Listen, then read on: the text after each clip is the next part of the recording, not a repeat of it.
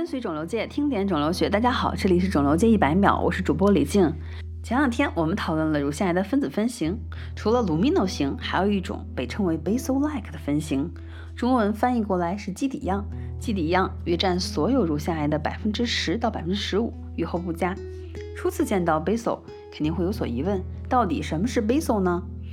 乳腺导管的纵切面啊，一般分为三层结构。感兴趣的朋友可以点开文稿看看示意图。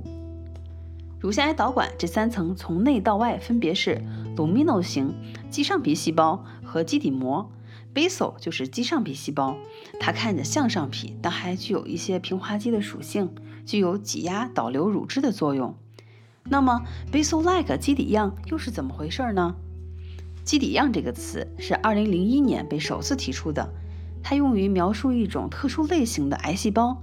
它们长得和肌上皮细胞相似，但是在分子层面上表达角蛋白 CK5 和 CK17 等蛋白，而正常的乳腺细胞并不产生这些蛋白，所以在命名上就多了一个“样”字。